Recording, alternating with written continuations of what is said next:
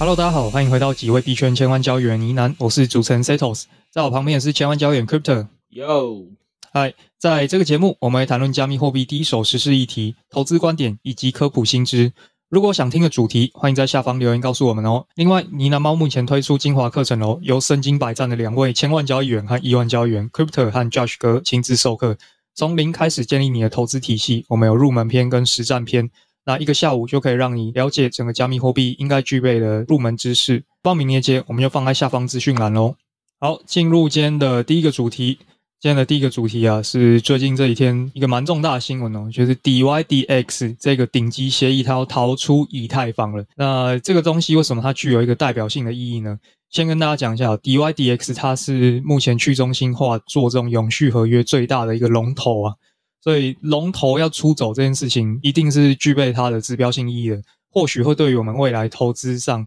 有一个革命性的这种改变嘛？为什么他要出走老大哥这个公链呢？那我们讲这种主观的也不好嘛，我们直接从这个数据上来看好了。从数据上来看呢，它目前在 CNC 哦，Coin Market Cap 上，我们去看这个去中心化交易所的排名，以交易量来排序哦，它目前是占据第二名的位置。仅次于 Uniswap，那 Uniswap 当然没得比嘛，毕竟它是这个 DEX 的龙头。但是在永续合约这方面，DYDX 应该可以说它是这方面的龙头啦，当之无愧哦。不会有些听众不知道，一个是 DEX 的龙头跟永续合约的龙头的差别在哪？呃，这么说好，就是 Uniswap 它是你平常在 Binance 买现货那种功能，那 DYDX 是你可以在那边开杠杆，可能比特币开十倍杠杆做多做空这种功能。嗯，就是相比于来讲，Uniswap 它在现货这一块功能又更齐全了，所以这一块可能 DYDS 还比不过它。但基本上 DYDS 如果只是单看这个合约交易量来讲的话，这个赛道跟业务它已经是这个赛道龙头。对，没错。不然我们讲一下这个台湾做这个 Perpetual 的好了。Perpetual 它的整个交易量哇，差不多是十分之一，所以就知道 DYDX 有多么的强大了。好，然后我们不免俗，还是要来简单讲一下这个 DYDX。我们刚刚有提到它是做这个永续合约的嘛？那这一次呢，它又宣布说它要从以太坊上迁移到 Cosmos 上面，他们要建立自己的一个应用链。其实它之前最早期的时候蛮有趣的哦。这个 DYDX 协议呢，他们并不是第一次做出这么大胆、这么激烈的这种举动了。他们过去有好几次就曾经可能濒临破产、濒临破灭，到后来因为做了某些正确的决定，让他们得以存活下来。我建议大家可以去查一下，有一篇文章叫做《The History of DYDX》，就是 DYDX 的历史啊。那个创办人在自述说他发展这个产品的一些心路历程。其实他们早期在做的时候有一阵子很顺风顺水，他们说那时候占据整个 DX 的市场份额大概有五十 percent 哦，占据一半的份额，这这是很夸张。那后来到了这个 Uniswap 推出之后，我们刚刚也提到嘛，后来 Uniswap 成为王者。当时因为 Uniswap 这个很多代币都需要在上面买卖，一瞬之间这个 DYDX 的需求量啊、交易量就变得没那么大了。那后来再加上大家都知道，去年的时候以太坊的交易费节节攀升，到后来很多人其实没办法用。你不会想要开个合约就付个两百美元的手续费吧？这是有点疯狂的一件事情。所以他们当初就决定说，他们要从这个以太坊迁移到 Layer Two。来做这个新版的 DYDX。好，那所以后来，因为他做了那个决定之后，DYDX 手续费整个降下来，吞吐量上升了，这个协议才得以就是存活下来。不然可能当初已经被这个以太坊给搞垮了。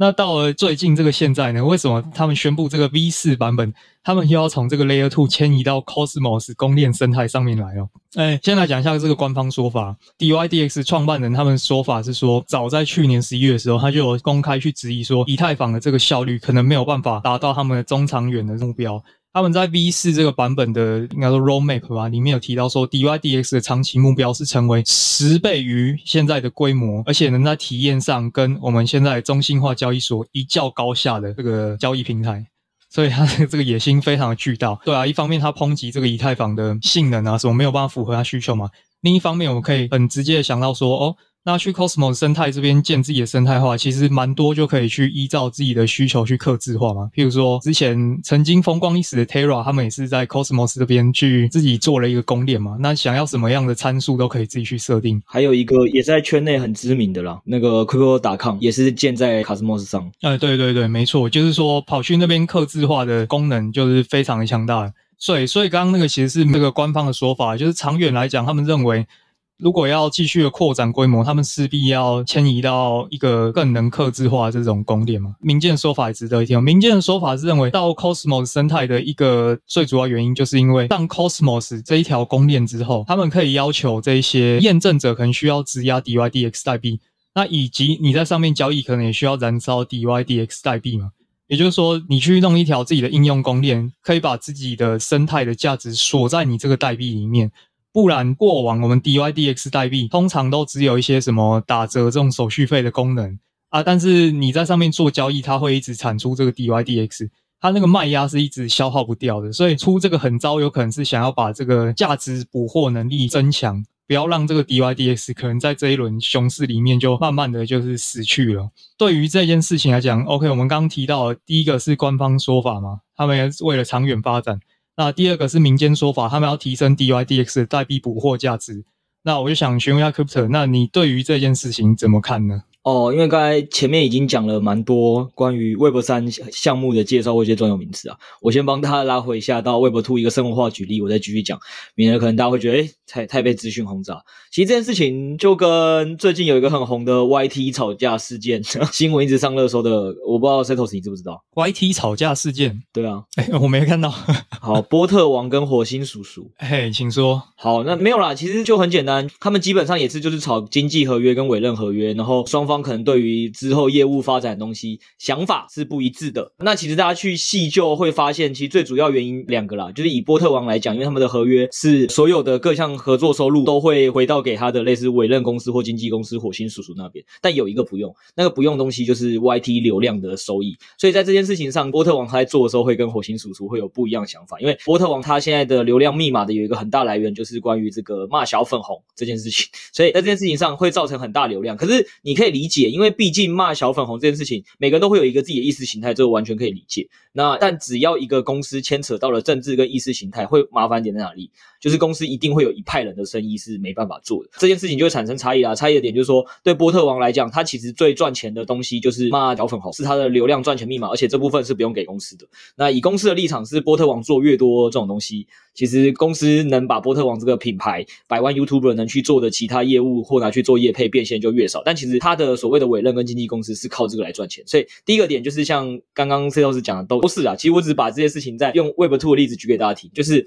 任何一个 YT 的吵架事件啊，或你传统看到某些艺人跟哪个经纪合约前东家互相告来告去，其实都是差不多的事情。就这件事情，可能之前有什么再不疯狂就等死，那些都是一样逻辑，一定是在利益上有点不一致。那前期都没事，原因就是因为前期还没起来。就前期的时候，大家可能都刚需要起来，也那钱也不大，也没那么计较，所以大家会一起很努力的共同奋斗。那这个时候前期也一定会是经纪公司抽很多，比如说经纪公司八啊，这一个小艺人二啊，因为前面你都没帮公司赚什么钱，但一个艺人流量越来越大的时候，他会。期待什么事情？就是这间公司现在赚的钱都是我在赚的嘛，我占了这间公司赚钱的大部分嘛，那是不是公司应该返还给我的比例越来越高？其实他的角色立场就有点互换，他的议价能力越来越高。对，他议价能力越来越高。我是以最近的例子来举啊，但是其实大家可以去查过去有很多这种 YT 吵架的很知名的案例，每每半年、一年就会出来一次。那艺人跟东家也是，这是很正常的一个现象。那这也没有错，就是公司投资你的前面几年，你确实没帮公司赚钱，所以公司肯定是会签一个长年的合约，然后这个合约前面都是公司在出钱，但他期待就是在最后一两年或两三年之后把你回收回来。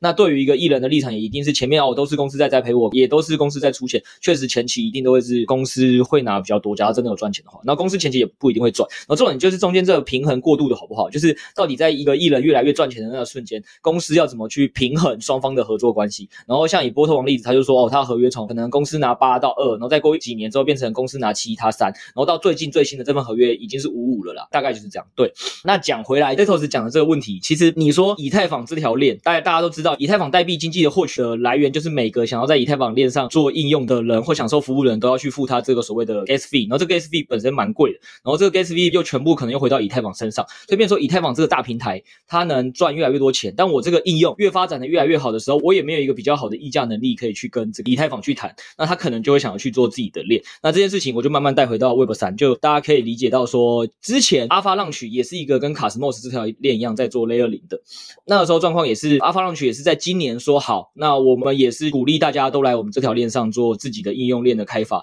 那对这些应用链招商，你总要有好处吧？就你这些知名应用，你要怎么要来我这边？他就会跟你说，好，你基本上呢来我这边只需要可能购买多少我的 Avalanche 作为一个质押节点。那只要你付了这个质押节点的钱之后，就我们整个 Avalanche 整条网络会保护你的安全性。那这就是 Avalanche 可以提供它的服务。但另外一个好处是什么？就是所有基本上你带来的流量，很多的消耗的数据，到底他要选择要用什么 Gas Fee？他可以选择用多少是 Avalanche，也可以选择全部都用你自己应用链的自己的代币。那就像 Setos 讲的，你自己这个应用用链所带来的流量的价值获取跟赚的钱，就几乎都可以让你选择留在自己身上。那在这样子的方式去做一个招商引资，所以我们之前其实应该在四五月部分 Podcast 就有录过关于 Avalanche，那时候我们在分析说，它这个模式其实未来应该会有很多知名应用都会跑去他们这类子的平台做发展了。那只是说现在 DYDS 又证实了开启了这个枪。那这件事情也可以从另外一个举例给大家听，是前一阵子猴帝很夯的时候嘛。大概也是四五月的事情，猴帝很夯的时候，他不是在猴帝的拍卖说直接把以太坊给弄爆了嘛？交易费飙上天际，然后 App 一卖完土地之后就说，哦，我没有想到会把以太坊嘎爆，所以这个以太坊的使用不符我的需要了。我一个这么好的生态系，我想要打造一个自己的生态宇宙跟品牌，所以我需要打造一个自己的应用链。然后这件事情呢，在 之前 AXS GameFi 代币的龙头的时候也发生过一样事情嘛，就是他打造自己的罗尼链。所以我只是拿 Web2 的举例给大家听说，说这件事情其实在这个市场早就屡见不鲜的啦。就只要你是一个品牌，你是一个咖，你一定会在发展到后期的时候，你不想再给原本的平台抽那么多钱，你一定都会找个理由，然后说我要打造自己的应用链，然后把所有的钱都回归到自己身上。只是说这次 D I D S，某种程度上确实是以太坊上很指标性的人物，或很指标的协议，所以当他做这件事情的时候，我觉得他确实是开启了一个时代的意义，这是第一个。然后第二点是关于这件事情。我还特别回去查了一下，因为可能现在偏熊了，所以大家又健忘了，可能不知道二零二二年的一月、二月的时候，其实卡斯莫斯很红，然后那时候大家都在夯它上面的领空头啊，然后 Osmos 啊那些，然后那时候年初。我看到很多人都很期待说，哦，未来一定会有什么两三百条链，他们喊出来目标就是说，会有两三百条链来我这边做应用、做开发。那这些应用跟开发可以带动整个 Cosmos 这种 Layer 零的生态系越来越好。然后市场，你知道那时候给他期待说，这个明年 Cosmos 的这个估值可以到多少钱？估值到多少钱哦？市值嘛，代币市值。你年初的时候，其实大家都在喊这件事啊。你看现在 Setos 也忘记了，我对这件事蛮有印象。等一下哦，我想一下哦，如果以 Polkadot 来讲的话，我猜市值抓个两百亿好了。好，好，好，我跟你讲，猛的猛的哦。Setos 又帮大家再带来一个概念。好，我们就跟大家讲，其实关于之前 Polkadot 我们也介绍过，Cosmos 也介绍过，还有 Avalanche 都介绍过。基本上这三个都是在做一样的事情，他们都是做 Layer 零的同样的竞争者。那只是可能在执行的细节跟他们自己怎么赚钱的方式上超有差异。但基本上大家可以想象成，就是所有知名的应用啦，就知名好的协议，当它有一定的发展，然后好。到他们不想被原本的 A Layer One 抽的时候，他可能目前就会在这三个里面做选择，就大家知道这件事就好。因为今天可能没办法讲那么细。好，Setos 刚才讲的那个 Polkadot 之后，你说大概估 Cosmos 是两百亿嘛？因为我就是看着现在 Polkadot 的这个市值，然后我随便乘个三这样子。对，好，我你看你要这样讲好像无可厚非啦，因为现在 Cosmos 的代币市值现在是二十亿美金嘛，所以你想说哦，到两百亿涨个十倍也不错了，所以大概是这样想的。没有没有，我跟你讲，年初的时候所有人都喊 Aton 是明年最被期待项目，应该市值要到千亿美金，然后千亿美金这什么概念呢？就是不要说现在偏熊，大家没有概念。就在当初偏牛的时候，前十名代币到千亿美金都没几个，就只有 BNB 跟 ADA 之前在前五名的时候有碰触过千亿美金。就我的印象，我大部分的代币应该都在千亿美金之下。所以那时候喊出来的时候，你就知道全市场对 Cosmos 这种 Layer 零赛道的期待有多高，大家就觉得这是明年的主。然后现在是二十亿美金，谢喽这些 Twitter KOL 们。没有啦，没有。但是这件事情其实让我感触是蛮深的点是，我们先撇除代币市值不看，就我觉得这件事情也是呼吁到我过去很多集节目。在跟大家讲一个观点，说代币的价格真的跟一间公司发展好不好没有关系。就我们刚有讲嘛，Cosmos 跟 Polkadot 都是最早在做所谓这种 Layer 零赛道基础建设的。你知道他们到底都是在哪一年开始发起白皮书的吗？呃，详细我确定，但二零一七、二零一八吧，大概是在二零一六、二零一七、二零一八的那时候就，就他们每每个时间不同啦，就发了。那你知道为什么？因为当初以太坊是二零一五年左右，那时候开始比较这个智能合约概念出来，所以这些项目的这个背景几乎也都跟以太坊的创办人有一定的关系啊。反正那时候那个技术圈就是那样，然后很多人都是在那时候就意识到说，觉得以太坊有它的不足之处，所以在各自都有开发能力情况下，在说二零一六、二零一七那边还有二零一八那边都陆续有白皮书。然后实际上呢，主网上架你知道是什么时候吗？主网上架哦，就是白皮书有点像是说哦，我预计做一件事嘛，那我写一份白皮书跟大家讲说，哎，我预计做这件事。那实际到开发出来，产品开发才是重点。你知道它开发出来到主网正式上架都是什么时候了？是不是二零二零年的时候啊？Polkadot 是二零二零，然后卡斯莫斯是二零一九。哦，就差不多两三年后嘛。嗯，所以基本上大家可以 get 到一个概念，就是这个加密货币的一个好的技术，从想法的诞生到实际开发出来，基本上都是一轮牛熊，一轮牛熊在走。所以我这周看到这新闻的时候，我感触蛮深的点就是说，好，你看现在市场可能又越来越熊了。然后像我刚才讲千亿美金故事，我估计早就被所有 KOL 跟 Twitter 淡忘了。虽然是这个年初他们自己讲话，我相信可能他们也在某一天，哎，某一个时间点早就都把这些代币都卖掉了，不然现在应该都是亏烂。但你要想一件事情哦，是人家市场这些技术的开发者都跟你证明，他没有因为上一轮牛熊的周期变化，他就没有持续开发呢。他们还是就默默的开发出了自己的主网，在二零一九年跟二零二零年分别上线，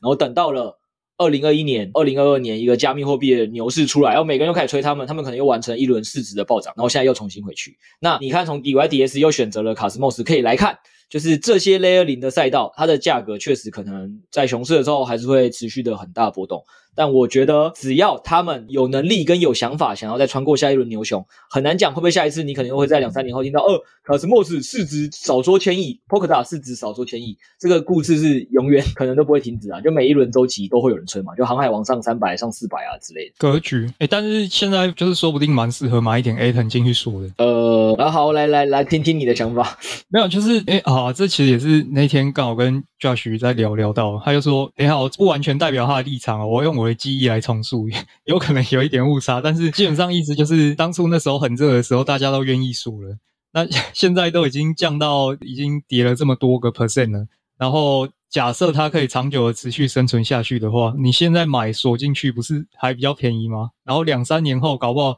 这些年来发展过的项目都会陆续空投给你。你说不定就吃得到大肉了，大概是这个概念。对啊，因为说真的，就 Layer 零的一六链期待就是这个嘛，就是基本上在牛市的时候也已经有很多项目玩过这一招啦，就是很多在牛市突然爆发上面的那些顶级的项目，它几乎都会空投给 Aton 代币的质押者跟持有者。所以，如 Josh 所说啦，那这件事情大家要先认知基本前提嘛，可能这个技术可能就不见了，或者是未来几年没有什么好的项目在它上面开发，然后包括它的竞争者也有 Polkadot 跟 a l p h a l u n c h 嘛，谁做得好，没有人说得准嘛，所以大家还是认知一个基本的事情啊，就是。我们讲的加密货币的创业呢，它就是一个新的创业公司，它很有可能活不过下个五年，是有蛮高几率的。光台湾的创业者就是这样。那只能说，Aton 这个项目，还有 Polkadot 这个项目，你可以看到，人家起码在这个产业生存的时间，已经是至少一轮牛熊以上了。然后这些人应该比你更早期就相信加密货币产业在这里面生根跟耕耘了。所以假设建构在这个立场底下，你自己可以判断你会不会选择相信它。然后再选择相信它是第一个。那第二点是你相信它之后，你到底要投这个资产配置的多少？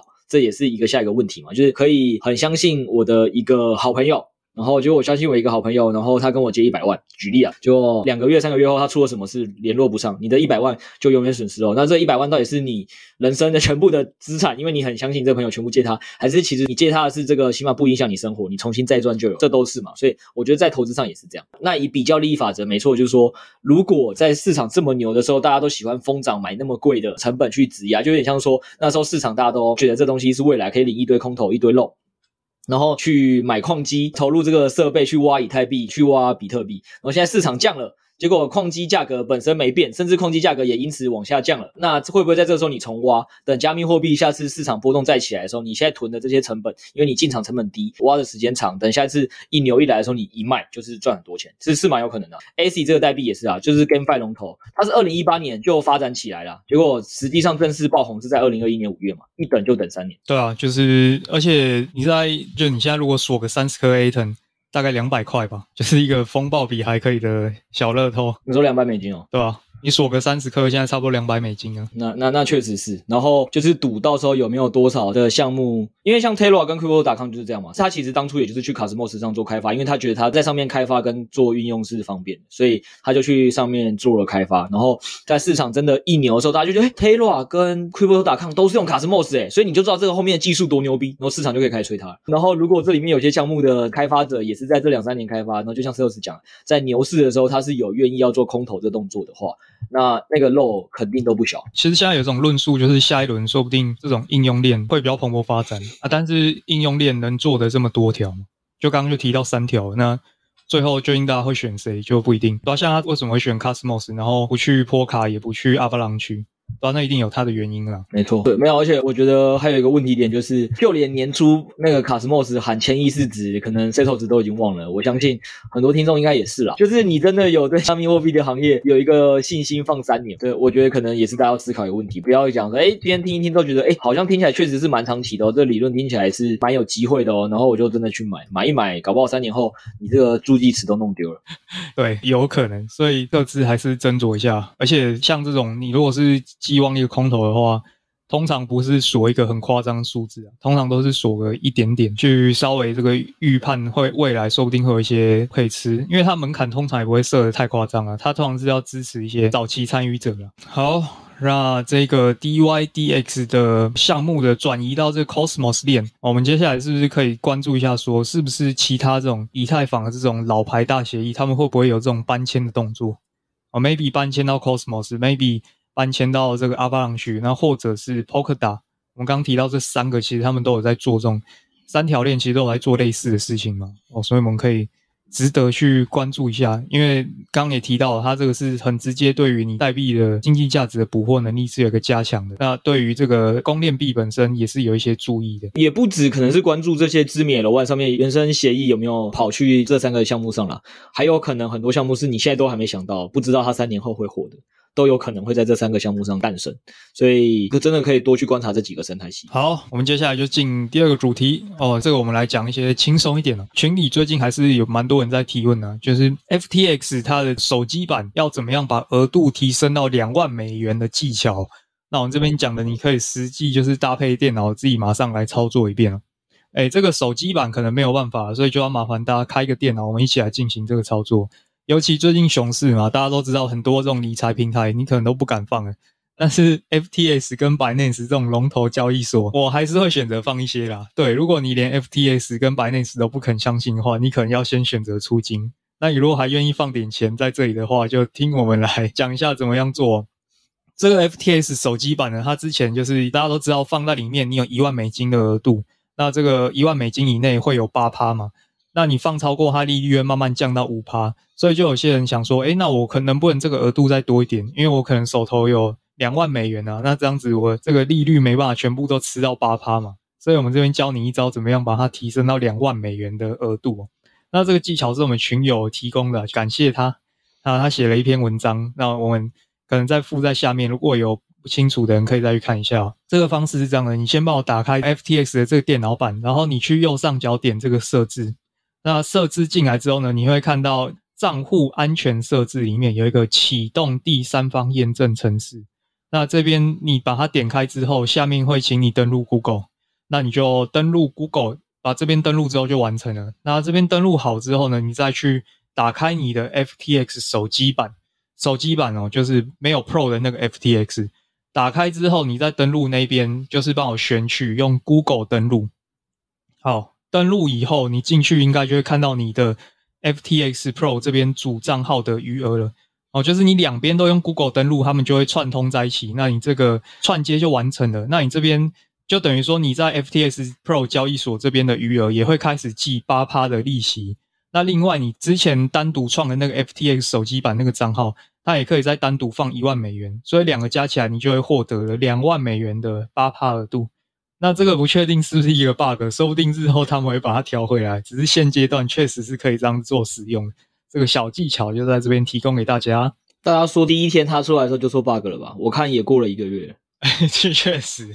那反正能用就继续用了。那只是提醒一下说，你如果有那个现货杠杆，你要先把它关掉。就是你有借钱给别人，或是你正在借钱，那个你要先把它关掉。不然他不会计息哦，跟大家提醒一下。反正就是不管它是不是 bug 啦，就假设你真的没有那么多交易所能放，然后你也确实没那么多钱能放的话，那怎么样从一万美金变成两万美金都可以领八趴？当然就是大家能领一天是一天嘛，也不是什么坏事。对，然后我我还是不太喜欢很多 KOL 只喊的那种说法，什么啊这个。币安跟 FTS 都不能信了，就是看 Sales 那言论，我是不太能接受了，就 没有科学根据。就是币安跟 FTS 这交易所都不能信，那那还有什么能信？干脆出金。没有，就讲过有些真实数据，大家可以去去想想的。你就看 3AC 它市场到底谣传它资不抵债的金额大概在几十亿美元，好不好？然后你看最近迪丽刚受访说了什么？他说现在大家都知道，我们有全产业最多的现金储备，有五十到一百个项目，现在正在找我们寻求金源。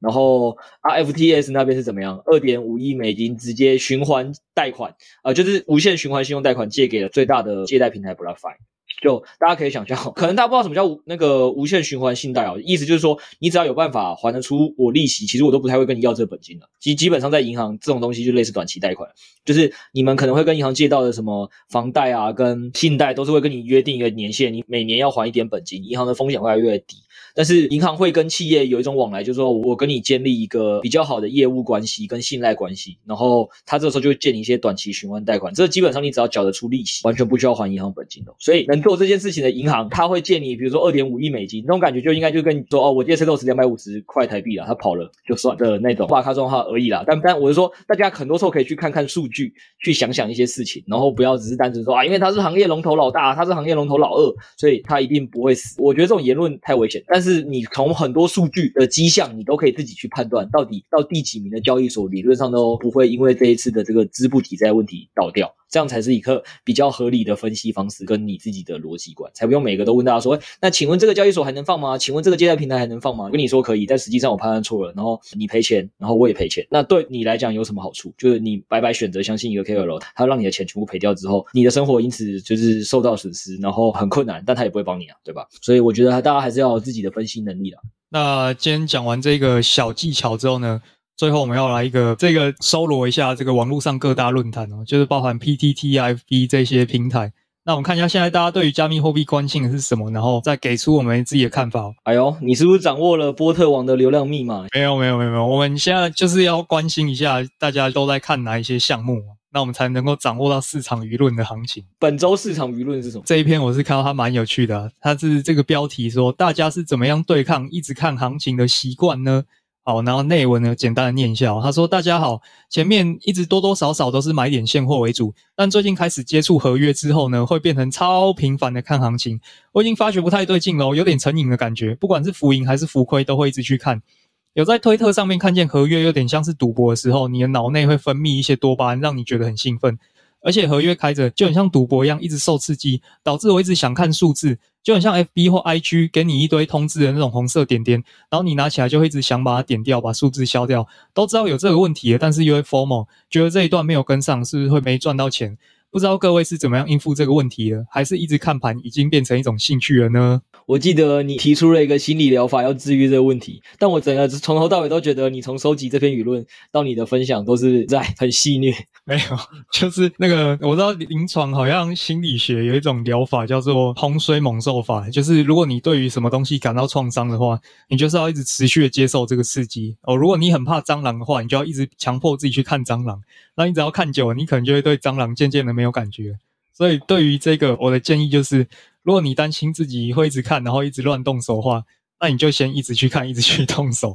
等你这个通过几次报到没钱之后，你就麻痹了。好，以上是我给的无用建议。不是不是，而且你这个分享也不太对啊，因为他是感觉是现在是很喜欢，所以你那个应该不是他很害怕蟑螂，他是比如说很喜欢吃鸡排，你就叫他一餐吃五份，连吃十天。你就不会想吃了哦，啊，那那这样子好像不对啊，那要听看看你的说法。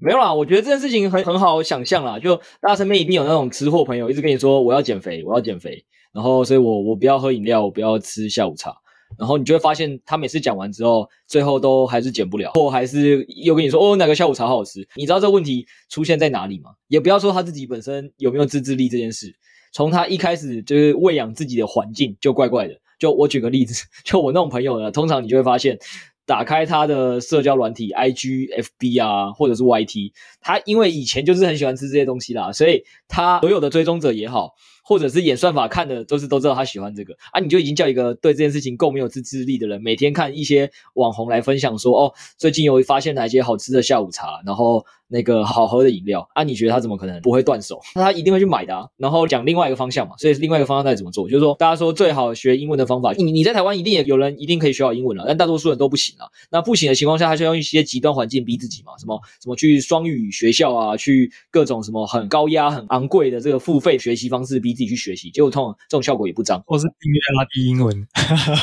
的之类的。但是订阅完之后可能也没看几集，然后最后的状况就是他英文要学好，只需要做一件事，把它丢到英国、美国或者是澳洲。可能一年两年后，他大概就比他这一辈子所花的所有钱去学英文，还可能效果进步神速。就是环境对人真的很重要了。所以从这个人的例子，就是现在听起来你自律上已经没有办法自律自己这件事了。那就像他讲的，他可能看看推特啊，看看什么，他就容易 FOMO 起来啊，然后说，哎，这个好像生怕自己会错过赚钱这件事情。在这状况下，你先帮自己可能换一个环境，全部都去看一些感觉是跟你讲比较中长期投资方法论的人，不是讲合约交易的，是讲什么基本面的。然后是讲可能各种产业现况去做分析的那种，搞不好就是你每天能看的二十个节目、跟群组、跟 Twitter 都是这些的话，可能你就忘记要怎么做短期交易了。人的思维很快就会被影响。估计你现在应该每天看到的也是某些跟你分享技术线型啊，跟你讲说哦，待会突破什么头肩顶啊，或者什么曲线啊，爆量啊，赶快冲进去啊！你基本上只要每天看到这个，你原本不想做交易的，你会你都会做交易啊。所以先改变一下自己的这个整个资讯的喂养的情况，跟你交流的情况，我想对于你。本身在做这件事情上就会改善蛮多的。其实我发现讲这个技术分析真的是一种流量密码，就是我我我们不是中性的讲这件事情，就是确实能够靠这个吃饭的人很少。讲技术分析这件事情可能会给大家一种比较有确定性的感觉哦，因为他们能够点出一些很明确的点位，就是还蛮多人会喜欢看这种类型的影片。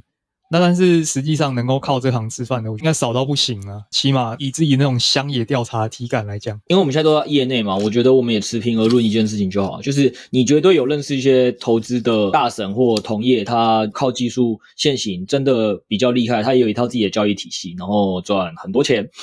但我觉得就跟舆情在反映的问题是一个样的，那些人有办法抓住技术点位，然后该反转的时候他就勇于做单，然后停损的时候该什么的时候他就做。很多人光心态那一关就炸了啦。就是，就算他都跟你把点位点出来了，而、啊、他讲东西也是对的，那他胜率可能是六成七成，还是会有三成不如意的时候吧。但那三成不如意的时候，人家可能是让自己亏个什么三趴五趴就出场，风暴比很好。那你的那三十趴五十趴输的时候，你也跟他的时候，很多时候你可能光停损，人家停损十趴，你停损设在三十趴，才愿意就是出出场，啊，就脚麻了跑不掉。那你最后的这个期望值算起来，当然就不一样。对啊，我觉得我后来发现，像我们群里有一些做那个技术分析做得很深的，其实他们。变化蛮灵活的，然后最屌的是心态啊，就是到后来我发现他们 maybe 能够持续获利的关键是一个是心态拿得稳嘛，第二个是他们能够持续的把这件事情变成一种纪律。到最后我发现那些很猛的人，他们都反而有一些线图是越看越简单。就没有那么多五四三的指标。好，这讲起来有点玄啊，但是这是一种体感的经验论啊。这这就跟我之前跟大家讲巴菲特的八十一个投资理论一样啊。一个打者，你不可能八十一种球你全部都打到，一定有一个所谓的自己的好球带跟坏球带。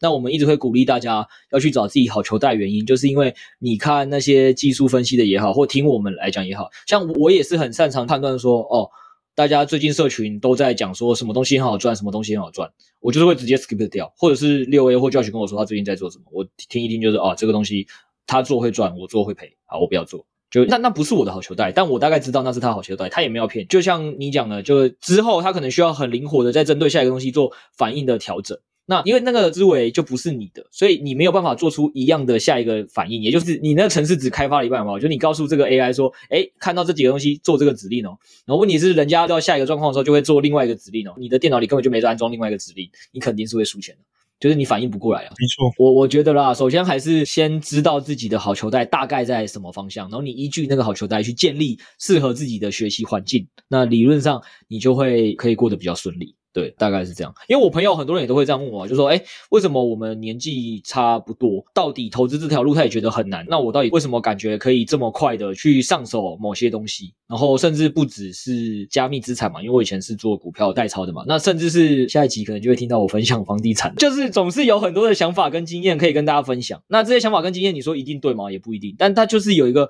很明确的自己的交易体系，可以套用在各个资产，因为它背后在这些市场打滚的钱，其实。很多时候可能也是同一批人，或者是他有很多金融市场原理是相似的，再加上我很擅长去帮自己 build 的那个环境。你打开我的 FB，打开我的 IG，打开我的 YT，大概里面九成九以上的影片都是不同人在讲他的投资的方法跟操作。那这个投资包括房地产，包括股票，包括包括加密资产。然后我的 IG 也是，FB 也是。所以你说要我每天都是看这些资讯长大的，你说我进步的不快吗？很难啊。但是你有没有帮自己打造这样环境？还是你打开，其实你的大概就是我刚才讲的下午茶，然后美剧。然后什么某些好笑的综艺，没有说这些不好啦，但我意思是说，啊，本来你把时间跟注意力花在哪里，你的脑袋就是很容易受那个环境所影响，就就只是这样而已。好，那下一集再来聊一下这个房地产好了。好了，那这一集这个上架时间应该是周间，大家还在工作日的时候，大家加油，我们快要见到周五的黎明了。那欢迎在下方跟我们分享一下，你是怎么样对抗一直看行情的习惯的呢？好，那这一集我们就差不多聊到这边。那如果你想收听更多内容的话，欢迎报名我们的订阅 Podcast，每周一次的深度项目解析以及投资实战心得。那我目前还有公开赖群 DC 群，欢迎入内一起交流投资观点。以上连接都会放在下方的资讯栏。今天就先聊到这边吧，记得帮我们五星好评。那我们下周见，拜拜，拜拜。